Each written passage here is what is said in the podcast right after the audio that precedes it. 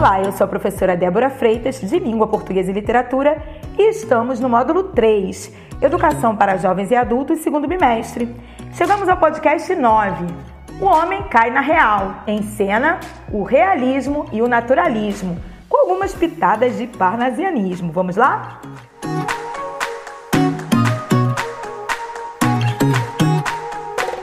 Partir da metade do século XIX, as narrativas passaram a abordar temas sociais e a dar um tratamento mais objetivo à realidade do ser humano. Mas por que aconteceu essa mudança de postura, hein? Vimos que o romantismo nasceu a partir dos ideais de liberdade e de nacionalismo próprios da Revolução Francesa. Naquele momento, uh, explorar e, e valorizar o nacionalismo é, e a sua paixão pela pátria de maneira ufanista era interessante, até mesmo para a identidade nacional. Só que a Revolução Francesa fracassara e a sociedade dividia-se entre burguesia e operários lá na Europa. As desigualdades sociais passaram a ser marcantes e por isso era tempo de fazer uma denúncia social. Nasce então o um movimento literário chamado realismo, que transforma suas narrativas, romances e contos, em um retrato da sociedade burguesa, interesseira, falsa, hipócrita. Daí o tom de crítica social. Várias são as causas que motivaram essas mudanças sociais e econômicas.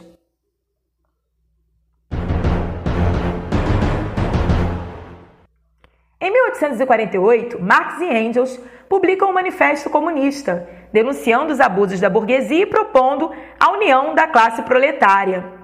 Então eles escreveram assim: por burguesia, compreende-se a classe dos capitalistas modernos, proprietários dos meios de produção social que empregam o trabalho assalariado. Por proletariado, compreende-se a classe dos trabalhadores assalariados modernos, que, privados de meios de produção próprios, se veem obrigados a vender sua força de trabalho para poder existir.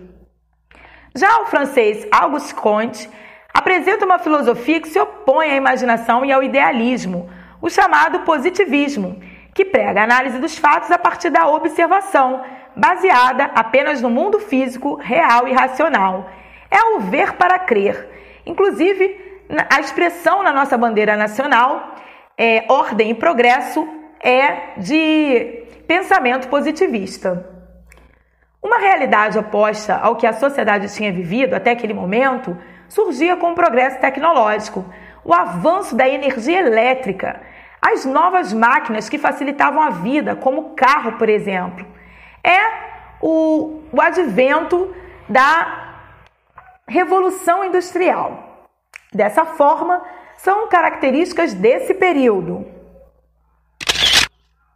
Isso mesmo, memorize, tire foto, aprenda.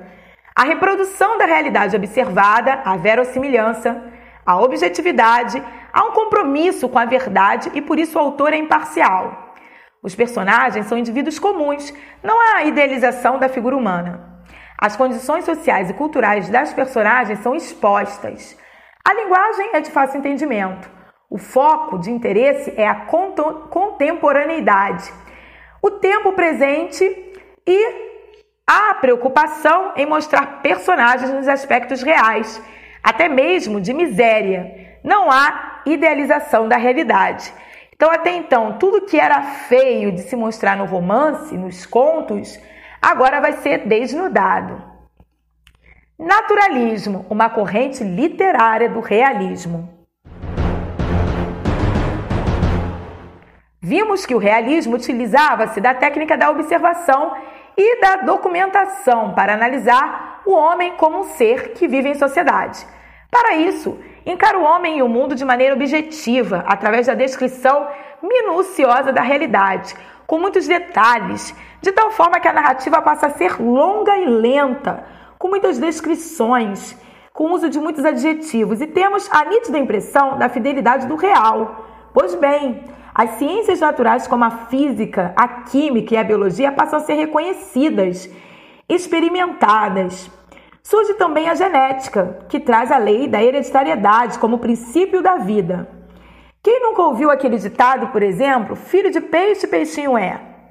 Pois é, nesta época haviam várias teorias, como o determinismo, que acreditavam que nós, que todo ser humano é produto do meio em que vive, do meio social. Se ele vive numa, num lugar é, é, de miséria, é, privado de várias situações e, e assiste a uma série de corrupções, de coisas erradas, ele também seria errado. Era o pensamento da época. Só que hoje há o pensamento de que nós podemos sim determinar o nosso futuro. Se nós erramos, nós caímos sim, mas podemos levantar e sacudir a poeira e vamos determinar que não vamos errar mais. Quando nos arrependemos de fato, a gente pode melhorar enquanto ser humano. E existia também a corrente do evolucionismo. Todas essas correntes acabavam justificando a situação do homem no mundo, numa visão científica, mecânica, de maneira que a realidade passa a ser encarada como imutável, já que todos estamos sujeitos às mesmas leis naturais. Estes eram os fatores que favoreciam o surgimento de uma corrente literária dentro da escola do realismo, o naturalismo. Pois é, o naturalismo mostrava o homem como produto de forças naturais e desenvolvia temas voltados para a análise do comportamento patológico, isto é, doentio do homem, da descrição de cenas que mostravam seu lado animalesco, o homem realmente comparado ao animal, é, é, servindo-se aos seus instintos. No Brasil, nosso maior representante é Luísio de Azevedo, com romances como Casa de Pensão e O Cortiço, como O Mulato. Principais características. A existência humana é abordada de forma materialista. O homem é encarado como produto biológico, passando a agir de acordo com seus instintos, chegando a ser comparado com os animais. Então ele faz as coisas sem pensar. E isso é chamado de animalização, zoomorfização. O homem é desprovido do livre-arbítrio, ou seja, é uma máquina guiada por vários fatores leis físicas e químicas, hereditariedade e meio social, além de estar sempre à mercê de forças que nem sempre consegue controlar. O homem, na visão naturalista, é um brinquedo nas mãos do destino e deve ser estudado cientificamente. As descrições são minuciosas e a linguagem simples. Há preferência por temas como miséria, adultério, crimes, problemas sociais, obsessões sexuais. A exploração de temas patológicos traduz a vontade de analisar todas as podridões sociais e humanas sem se preocupar com a reação do público. Então, realmente chocava. Alguns contos até hoje chocam.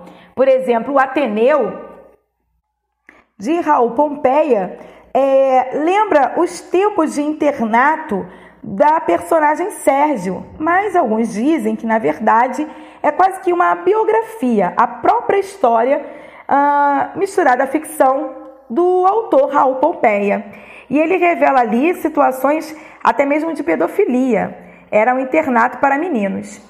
Então, é, o naturalismo e o realismo vão retratar histórias que até então eram escondidas pela sociedade. O romantismo queria retratar é, mais o belo, enquanto que o realismo não. Ele quer chocar, ele quer realmente fazer uma análise de uma sociedade doentia que precisava se tratar, precisava se resolver. E relembrando que neste, nessa, nesta segunda metade do século XIX, na, na arte da poesia, nós teríamos o parnasianismo, que valorizava a forma fixa do poema e palavras eruditas. Então, a busca, a preocupação do poeta era com a estrutura do poema e não com as sensações que iria passar. Daí, o parnasianismo se encaixar no tipo de arte chamado arte pela arte, em que o objeto é feito só para ser contemplado, para ser belo. E o seu principal representante aqui no Brasil foi Olavo Bilac, um jornalista muito conhecido e que se destacava pelo seu talento. Ok? Então ficamos hoje por aqui. Até a próxima!